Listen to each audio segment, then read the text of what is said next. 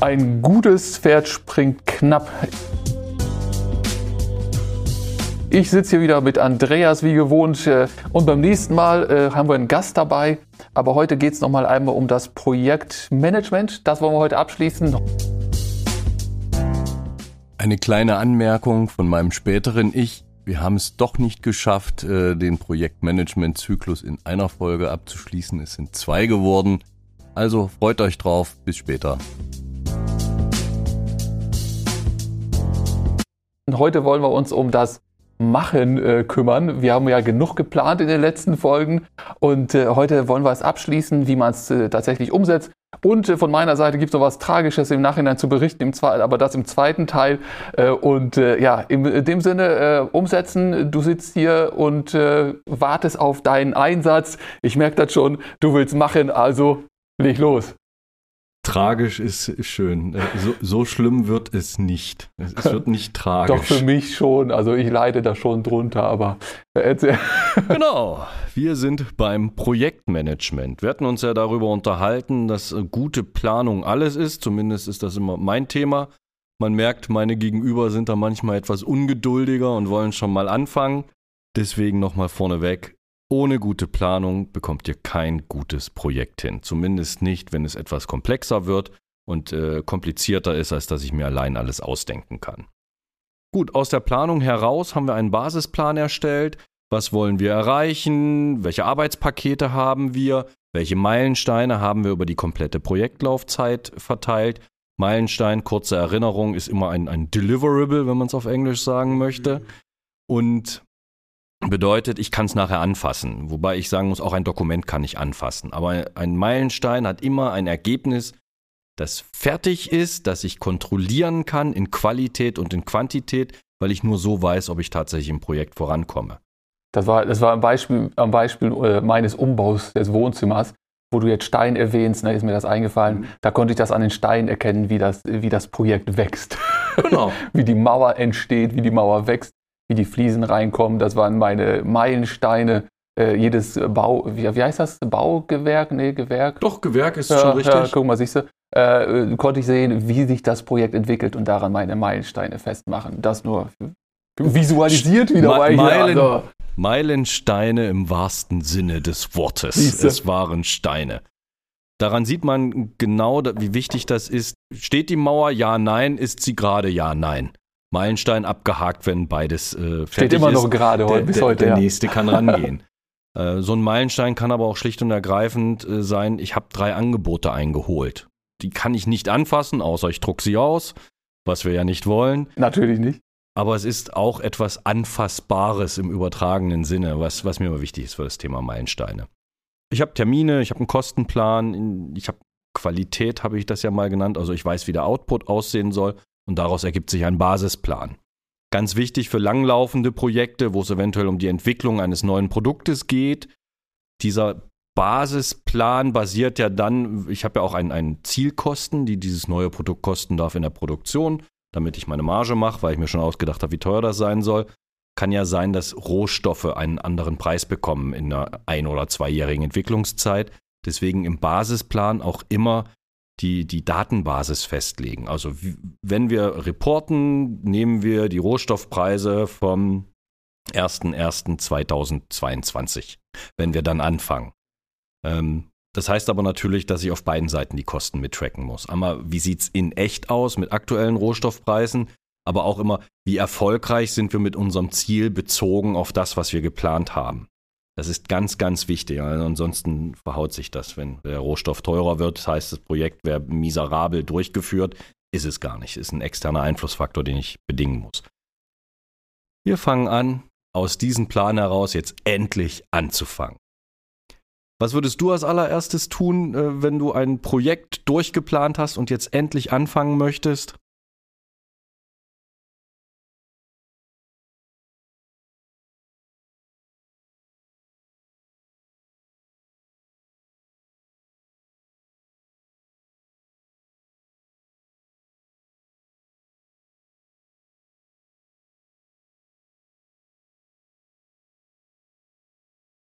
Und Nein, also ich wollte ja fragen, womit du anfängst. Das ist ja ganz wichtig, weil ich dann immer gleich zeigen kann, was man vielleicht noch optimieren könnte. Also es würde ja Sinn machen, mit Handwerkern Termine zu vereinbaren, damit man sie dann irgendwann mal kriegt äh, und nicht feststellt, zwei Tage vorher ist ein bisschen zu knapp dann. Äh, die sind ja auch anderweitig verbucht. Wenn du dann, und dann gibt es ja Handwerker, äh, wie gesagt, bei einem Beispiel, der Handwerker, das baut ja aufeinander auf. Ne? Du brauchst ja nicht erst den, ich sag mal, erst tapezieren und dann den Elektriker kommen lassen, der dir wieder die, die Schlitze in die Wände reinmacht, wo du da wieder tapezieren musst. Ähm, das, das verzögert natürlich das Projekt nach hinten raus und so weiter. Also ich glaube, so, so ein bisschen aufeinander. Aber das war ja, in, wenn du gut geplant hast, hast du es ja auch schon gemacht. Aber äh, ich glaube, die Termine und das Machen, das gehört dann zu, zu der letzten Phase, ne? zu der Umsetzung. Was du gerade gesagt hast, ist alles richtig. Führt nichtdestotrotz am ersten Tag des Projektes zu demselben Ergebnis. Du bist glücklich, hast alle Handwerker angerufen, hast deiner Meinung nach an alles gedacht, legst dich in dein Bett und während dein Kopf auf das Kopfkissen sinkt, oh, wie, wie hörst du neben dir eine Stimme. Was hast du denn eigentlich heute gemacht? Wie kommst denn du darauf, den Handwerker an dem Tag hier zu holen? Du weißt doch ganz genau, da hat meine Mutter Geburtstag und Ach, da wollen wir hin. Du hast ein, eins der wichtigsten Themen vergessen die, die mit im Projekt sind, ins Boot zu holen, mitzunehmen ah. auf den Weg. Und in diesem Fall war das deine Frau. Ah, ja, weil es es nochmal deutlich unangenehmer macht. Das heißt, obwohl du total kaputt bist, weil du den ganzen Tag was für dein Projekt gemacht hast, wirst du nicht schlafen können. Und wenn du endlich einschläfst, wirst du nicht gut schlafen. Ja. Nein, ist ein bisschen witzig formuliert. Ist du, aber ist genau richtig. Was ne? ganz Trifft. wichtig ist mhm. an, dem, an dem Projekt, dass ich nicht alleine mache, dass ich mit mehreren mache. Am Anfang steht meiner Meinung nach immer ein Projekt Kickoff. Ja. Klar, es gibt ein paar vorbereitende Arbeiten, die man vorher tun kann, aber man sollte relativ zügig das Projektteam oder das Projektkernteam, wenn es zu viele sind, ich brauche ja auch nicht immer jeden ständig, typisches Thema für ein Projekt zum Beispiel, ich habe das Controlling mit drin, weil die mir irgendwelche Zahlen zwischendurch reporten müssen. Ich habe den Einkauf mit drin, zum Beispiel für die neuesten Stahlpreise. Die will ich aber nicht in jedem Projektmeeting drin haben. Die sind zwar im Projektteam, das Kernteam sind aber die, die am meisten damit tun, so halte ich das Team klein. Ähm, das heißt, ich fange erstmal mit dem Projekt Kickoff an. Und da können wir wieder auf, unser, äh, auf unsere letzten Podcasts, äh, wie funktionieren gute Meetings, zurückgreifen. Da habe ich gerade dran gedacht, äh, genau. Vorbereitung auch hier wieder alles. Ich lege das Ziel für, die, äh, für das Kickoff fest. Genau. Kann ja sein, dass ich als Projektleiter ganz unterschiedliche Vorstellungen habe. Mhm. Ich habe mir schon alles durchdacht, mein Projektplan ist perfekt. Das Ziel ist jetzt, dass alle anderen meinen Projektplan kennen und tun, was ich will. Ja. Wenn das ein Pionierprojekt ist, also das, wo ich noch gar nicht so richtig weiß, wie geht man ran, wo muss man hin, ist das Ziel ein ganz anderes. Vielleicht ist das Ziel, die Projektteilnehmer äh müssen sich erstmal kennenlernen, dann muss ich das mit einplanen. Mhm. Vielleicht ist das Ziel, dass wir erstmal allgemein über äh, das Ziel des Projektes sprechen und gemeinsam Lösungswege überlegen. Also einfach jeder, der Projektleiter muss für sich einmal klar machen, was will ich mit diesem Kickoff überhaupt erreichen. So, dann strukturiere ich das Thema, bilde Agendapunkte. Erster Punkt ist immer die Begrüßung. Ich äh, ordne die Gesprächspunkte nach Priorität. Ich achte auf Pausen. Ein Vier-Stunden-Meeting sollte ich definitiv unterbrechen. Ich sage ja. immer so, Maximum sind anderthalb Stunden. Neue Realität, wir machen das Ganze online deutlich kürzer. Also typische Aussagen sind eigentlich, nach 20 Minuten ungefähr sinkt die Aufnahmeschwelle. Ich sage mal, so ein Projektteam, wir wollen ja alle ein bisschen arbeiten, sollte ich aber schon so nach einer halben oder einer Dreiviertelstunde spätestens eine Pause machen. Ja, ja, genau. Wie ist dein Erleben? Ach du, ich, äh, ich habe da jetzt letzt, äh, in der letzten Zeit musste ich oder wie auch immer, es macht ja auch Spaß, äh, Online-Seminare, Ganztagsseminare. Ich halte das immer so anderthalb Stunden höchstens, also eine, eine, zwischen eine Stunde und anderthalb Stunden, dann mache ich schon eine Pause, Viertelstunde und dann geht es wieder ran. Also ich sag mal, so eine gute Stunde, eine gute Stunde halten sie alle durch. Das hängt davon ab, wie intensiv das ist. Ne? Die müssen sich das ja nur von mir quasi erstmal anhören und erstmal so ein bisschen mitmachen. Wenn es so ein großes Projekt und wenn es wirklich jeder Beteiligte da irgendwie um, um groß, äh, große Summen etc. geht, da muss man den Kopf vielleicht ein bisschen frischer halten. Ähm, dann würde ich etwas eher, aber so eine knappe Stunde, Stunde, leicht über eine Stunde ist, ist völlig okay. Oder ich folge großen Vorbildern. Wenn ich alle anderen mürbe machen will, damit sie meine Entscheidung mittragen, ja. sage ich, es gibt eine Viertelstunde Pause und bin dann sechs Stunden mit der Hälfte der Teilnehmer weg. Das ist, so geht's, so geht's auch.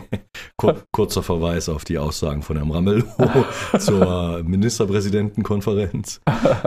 Also wie gesagt, Pausen machen, ja, Stunde reicht vielleicht. Ich wollte nur darauf hinweisen, mein Erleben ist, wenn man sich direkt trifft. Erstens mal sieht man, wenn einer hibbelig wird, weil er eine Biopause braucht. Ja. Das habe ich online nicht so gut. Mhm. Online eher damit rechnen, dass ich früher eine Pause mache. 60 Minuten, äh, eine Stunde ist ja, glaube ich, auch ein ganz guter Wert. Das ist ja ein ganz guter äh, Wert, äh, Indikator dafür, dass sie Pause brauchen, wenn die Kamerabilder auf einmal äh, immer mehr ausgehen, weißt du? Nacheinander. Dann weißt du, solltest du vielleicht eine Pause machen, ne?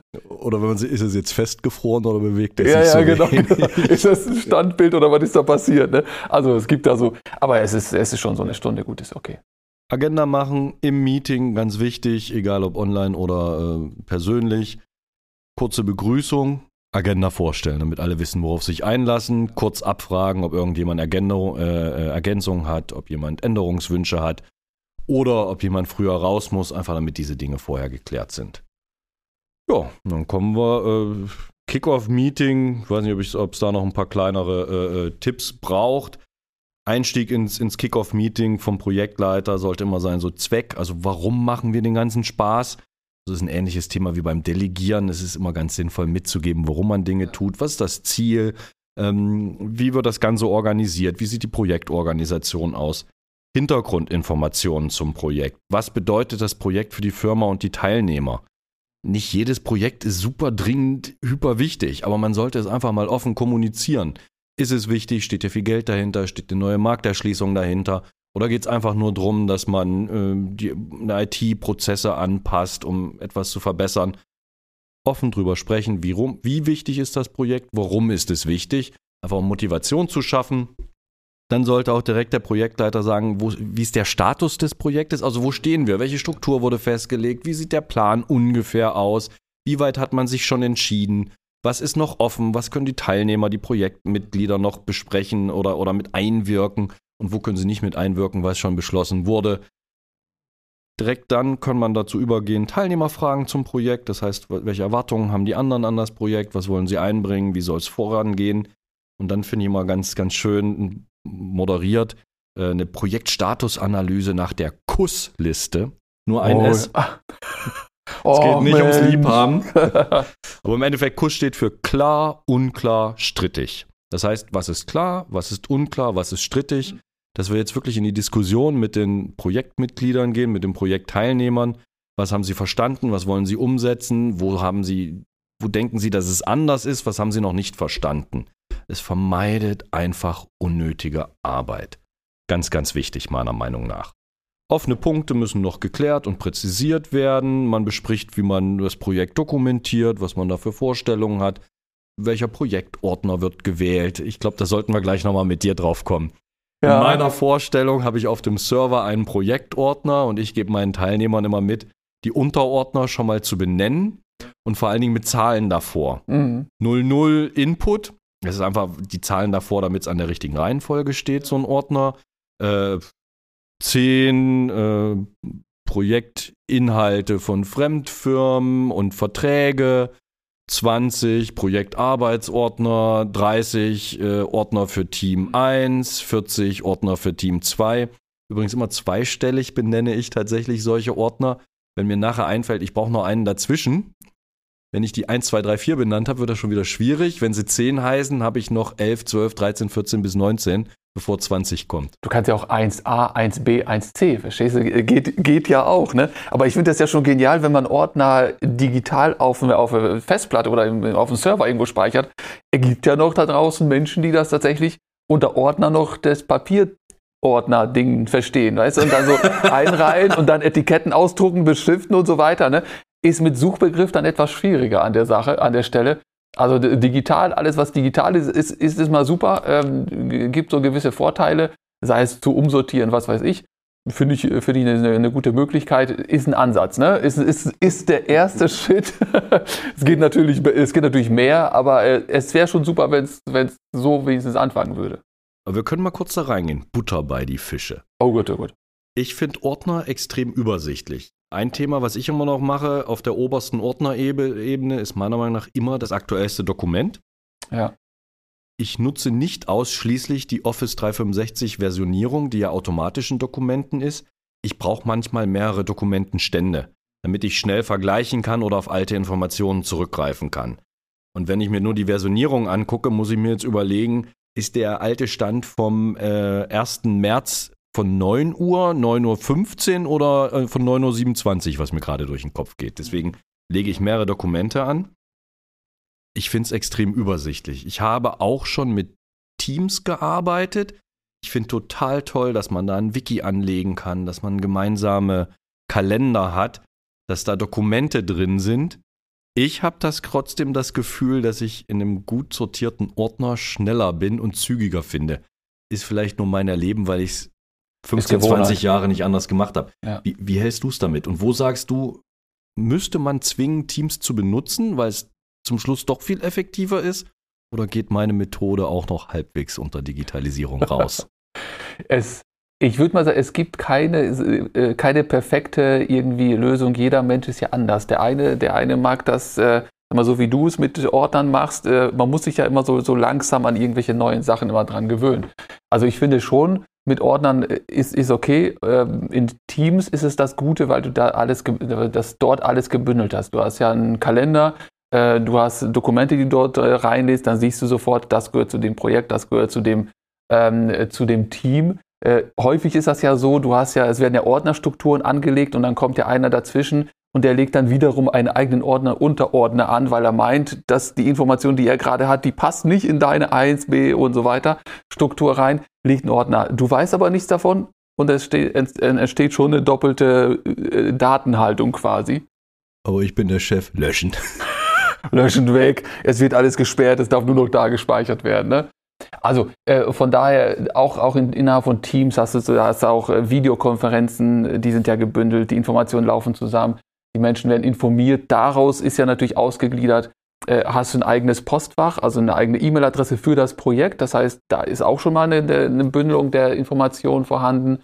Du hast ein eigenes, in Planner hast einen eigenen, eigenen Bereich. Du hast einen SharePoint-Bereich. Das heißt, du hast zumindest, wenn du es da machst, kann keiner jetzt irgendwie sagen, so, es ist auf, aus versehentlich auf einem ganz anderen Ende der Festplatte gelandet oder des Servers, sondern es ist alles irgendwo in diesem Universum, in diesem Projekt-Universum äh, drin.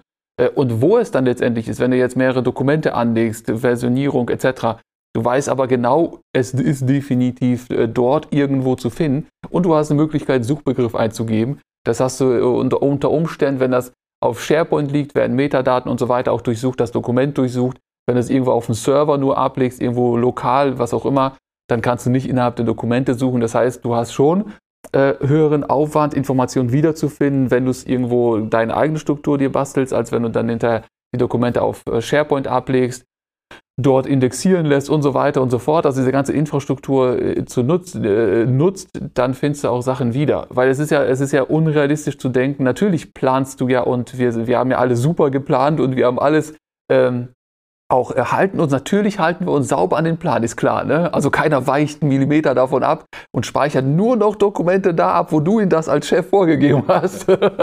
ja, wir wollen das jetzt sehr realistisch hier halten. So, und äh, da weicht einer ab. Ja, dann gibt es ein Problem. Und diese Abweichung, glaube ich, die ist in diesem, wenn du das innerhalb von Teams, SharePoints und Office 365 in diesem, in diesem Ding dich hältst, dann ist die, die Wahrscheinlichkeit, dass da irgendeiner ausbricht, geringer, als andersrum. Ja, das finde ich schon, schon ein Vorteil. Ja, man ist auch, es ist, das, ich glaube, das System ist auch fehlertoleranter. Ja. Weil es Fehler in dem Sinne nicht gibt. Die Information ist da, sie ist relativ leicht wiederfindbar. Genau. Man ist ja nicht ganz gezwungen, es in diesem einen Ordner eben abzulegen. Eins muss ich nochmal, wenn du jetzt häufiger hast Daten, auch du, du scannst irgendwas ein und, und hast irgendwelche Pressartikel, irgendeiner, irgendwo hast du so, so, so einen Zettel abfotografiert, was auch immer, dann wird das, wenn du das in OneNote in Notizbuch ablegst, wird sofort eine Texterkennung läuft drüber und diese Information, selbst wenn sie auf dem Foto ist, also in dem Sinne Foto, äh, ist, ist diese Information auffindbar. Das heißt, wenn ich nur weiß, irgendwo habe ich doch mal einen Zettel fotografiert, wo Projektmanagement drauf stand, dann gebe ich das als Suchbegriff ein und bekomme dann auch selbst die ausgedruckten Dinger bekomme ich dann in OneNote oder wo auch immer äh, innerhalb der Struktur angezeigt. Ja. Da sind wir wieder bei dem Thema ein Wort zu wenig, tausend Suchbegriffe, äh, Such, ein, 1000 auffindbare äh, Themen. Ja. Schrecklich. Das was ist das für ein Wort? Ein, Nimm ein anderes. ein Wort zu viel, null Ergebnisse. Ja. Was mir deine Ausführungen gerade nochmal ganz deutlich zeigen, ist, der Projektleiter oder, wenn es mehr ist, das PMO, das äh, Project Management Office, hat einfach die, muss die Kompetenz haben, im Teams oder in dem Programm, das man benutzt, das einfach sauber aufzubauen und zu administrieren. Ich muss es meinen Nutzern anbieten. Ich finde Teams nicht so selbsterklärend. Da mal irgendwas rumzufummeln, damit meine Teammitglieder es irgendwie machen, kann es nicht sein. Ich erwarte von meinen Teammitgliedern, dass sie inhaltlich gute Arbeit zum Projekt liefern.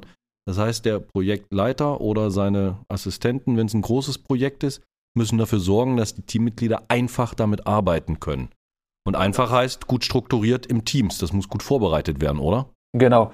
Das, ja, das, die Sache ist immer mit dieser Office 365, wir sprechen immer von dieser ganzen Struktur. Und wenn ich jetzt irgendwie, jeder kennt Excel, jeder kennt Word, PowerPoint, das ist ja allgemein bekannt. Und unter Office 365 versteht man leider häufig immer noch nicht so das, das, was es eigentlich ist. Und wenn ich von SharePoint, von Teams und was ich spreche, dann ist sehr wahrscheinlich der eine oder andere, der nicht so viel IT macht, überfordert.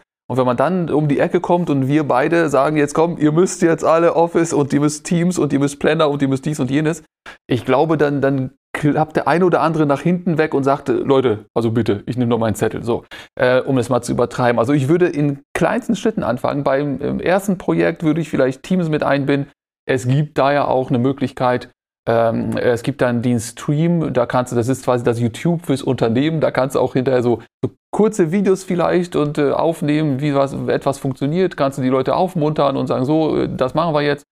Und dann mit jedem Projekt immer ein bisschen mehr von diesem Office 365 Stück, Stückchenweise immer dazu holen. Also nicht, nicht gleich alles, sondern äh, Teams, wunderbar, dann kann man eine Unterhaltung führen und so weiter gibt ja auch Sticker und Emojis und so weiter, haben sie alle Spaß mit. Und im nächsten Schritt gehst du dann weiter und sagst so, jetzt machen wir Dokumente und Audio-Versionierung, dann machen wir einen Planner noch ein bisschen mit dabei, Genehmigungsworkflows und so weiter, also so, so immer so ein bisschen Stückchen für Stück mit dazu nehmen und die Leute haben Spaß. Und bei dem dritten, vierten, fünften Projekt, da läuft es perfekt. Ja, bei mir kam noch ein anderer Gedanke auf, der so ein bisschen Wasser auf meinen Mühlen. Ich bin immer noch der festen Überzeugung, ein guter Projektleiter muss nicht der beste Techniker, Konstrukteur und muss nicht der beste Fachmann für das Projektthema sein. Ganz im Gegenteil, weil er für die Aufwände, die, die das Projektmanagement, die Administration mit sich bringt, verliere ich ja dessen Kraft im Projekt, wenn er sich um so einen Scheiß kümmern muss. Kann man nicht anders formulieren. Und das zeigt mir das auch wieder als Projektleiter, du musst zwar verstehen ungefähr, worum es geht, damit dir da keiner dich, dich vorführen kann oder äh, dir ein A für ein O vormacht. Aber er muss Methodik mitbringen. Und mittlerweile heißt Methodik meiner Meinung nach dann auch, ich weiß, wie ich so einen, so einen Ordner aufbauen muss, ich weiß, wie ich, dass ich einen Kickoff brauche, wie ich das Ganze durchführe. Ich habe Grunderfahrung mit Teams, aber da muss ich wahrscheinlich auch einfach noch tiefer mit rein ich finde, die, das Projektmanagement, der Projektleiter muss halt auch die Erfahrung mit dem Tool mitbringen. Er kann die wichtigsten Sachen, die einfachen Sachen, er muss nicht alles nehmen, aber mehrere erstmal so aufbauen, dass die Teammitglieder sie einfach benutzen können und auch gerne benutzen. Ja. Das, das ist für mich immer so. Ich brauche einen Wegbereiter, einer, der es erstmal einfach macht, der schon mal den ersten Wiki-Artikel anlegt, der die Struktur vorgibt für den SharePoint, wie dort die Dokumente abgelegt ja, ja. sind. Mhm. Dann kann ich das einmal kurz allen zeigen und die müssen sich nur noch als User darum kümmern, nicht mehr administrativ. Wie muss ich, wo sollen das nochmal hin, wo ist denn das? Weil ich als Projektleiter die wichtigsten Sachen ja irgendwie nach vorne speichern kann, wo sie direkt im Zugriff sind. Ich finde das einfach wichtig. Nochmal, der Projektleiter muss es nicht technisch am besten können, worum es da in diesem ganzen Projekt geht. Er muss aber das Surrounding dafür ja. schaffen. Ich finde, ich finde auch äh, zum, äh, zu der Sache zum Planen oder zum Leute motivieren oder mit dabei zu sein, finde ich auch, ist, äh, äh Planen ist schön und Vorgaben sind schön, aber wenn es äh, einen gewissen Grad so übersch überschreitet, dann neigt der Mensch dazu, dann ausbrechen zu wollen. Wenn du mir jetzt sagst, in deiner Ordnerstruktur, wenn wir dabei bleiben und äh, soll, dann soll es auch zu dem Punkt mal gewesen sein, wenn du 1a, 1b, 1c und du sagst mir genau die Information daran und daran und dann hast du noch fünf Unterordner und dieses Dokument dahin und so weiter. Und dann bekomme ich irgendeinen Zettel, irgendeine Information, die irgendwie, die nicht in dein Schema reinpasst. Und dann denke ich, scheiße, was mache ich denn jetzt damit? Was denn kein Ordner? Wo, was mache ich? Ach, pass mal auf, ich speichere das zwischen auf dem Desktop. Ich weiß ja nicht wohin. Weißt du? Und kennst du ja, zwei Stunden später, weißt du sehr wahrscheinlich nicht mehr, wo habe ich es nochmal? War das Desktop? War das Dokumente? Was, was war das? Also das heißt, du verlierst, äh, wenn du zu viel vorgibst, dann äh, neigen sehr wahrscheinlich die Leute dazu auszubrechen. Ich würde grobe Strukturen vorgeben, aber da, äh, wie gesagt, das ist ja nur meine Meinung, äh, die Erfahrung, die ich da gemacht habe. äh, grobe Strukturen vorgeben und so ein bisschen den Leuten die Freiheit geben, unterhalb dieser einfach mal zu machen. Aber wenn der Mensch zu lange Zeit verschwendet, um zu überlegen, wo speichere ich denn den Mist, dann macht das entweder gar nicht oder da, wo ich gar nicht will, äh, vorgesehen habe und dann suche ich es wieder. Also das so aus meiner Erfahrung. Bin schon etwas fortgeschrittenen Alters. ich werde immer missverstanden. dann zieh das gerade hier. Natürlich sage ich immer, es muss geplant werden. Was überall dahinter steht bei den Dingen, die ich, die ich erzähle, wo es auch um viele Strukturen, Formalismen geht, ist mir eigentlich das Allerwichtigste, ich muss eine bewusste Entscheidung treffen. Ja. Zu dieser bewussten Entscheidung beim Planen gehört auch, wie viel will ich vorgeben? Das ja, ist eigentlich, okay. das ist mein mhm. Formalismus. Ich weiß, das hört sich zum, es kommt tatsächlich fast immer so an. Vielleicht muss ich mir überlegen, wie ich darüber spreche. Ein paar Dinge will ich regeln, dann regel ich die. Und ein paar Sachen, da sage ich, da ist es mir gleich. Übrigens, dieses eine Beispiel mit dem Abspeichern gehe ich immer dadurch so, oder damit gehe ich so um, dass jeder auch seinen eigenen Ordner bekommt. Das okay. heißt, alles, was nicht in, den, in, in meine Struktur reinpasst, die ich vorgegeben habe, kann erstmal in dem Ordner zwischengespeichert werden, den jeder für sich hat. Die dann auch meistens recht müllig aussehen zum Schluss. Ähm. Ich habe ich hab übrigens zwischendurch nur, ich habe die Killer-Idee, du nimmst, machst, machst immer einen Ordner Sonstiges rein. Ja, Sonstiges. da landet dort alles drin, und weißt dann, du? Und dann noch einen zweiten Ordner Diverses. Exakt, exakt. Was ich tatsächlich in fast jedem Ordner habe, ist ein Ordner, der heißt kleines x, großes A, x Archiv. Also, okay. Ja. Das X steht nur davor, damit es definitiv der letzte ist, Ordner ist. Genau. Und das heißt, alles, was an alten Versionen da ist, was ich doch nicht so dringend brauche, wo ich nicht so richtig, alles da reinschieben. Weg. Und das ja. habe ich in jedem Ordner als Unterordner fast ja. drin. Ähm, ja, es hört sich immer extrem formal an, aber genau die Überlegung, wie formal will ich sein? Wie viel muss ich vorgeben? Wie viel will ich vorgeben? Was ist mir wichtig? Wie viel Freiheiten gebe ich? Äh, und das hört sich auch schon wieder so formal an. Das mache ich einfach nur im Kopf und wie du sagst, das ist auch einfach Erfahrung. Ja. So, welche Leute sind da drin? Wie viele sind da drin? Was muss ich strukturieren? Greifen ständig meine Chefs auf diese äh, Informationen zu, weil sie mich nicht fragen können, sondern online gucken müssen? Dann muss ich es auch so gestalten, dass sie die wichtigsten Sachen sofort finden. Und das sind einfach Überlegungen, die ich treffen muss, mal formaler, mal weniger formal. Wir sind übrigens noch, um genau zu sein, noch mitten im Kickoff-Meeting. Ach du Scheiße. Ja, dann lass uns mal. Lass uns mal Nein, äh ähm, zwei Themen, einfach um das Kickoff-Meeting auch abzuschließen ist. Äh, ganz zum Schluss überlege ich mir natürlich, was sind die nächsten Schritte, damit wir auch mit einer Aktion rausgehen. Im Meeting habe ich erklärt, vielleicht einen kleinen Maßnahmenplan machen. Ähm, hier haben wir im Planner vielleicht die Buckets gefüllt mit, mit Aufgaben. Äh, ich habe so geschickt eingebracht in die Runde, dass alle denken, es wäre ihre Idee gewesen, obwohl ich vorher schon wusste, worum es geht, ja. was ich haben möchte.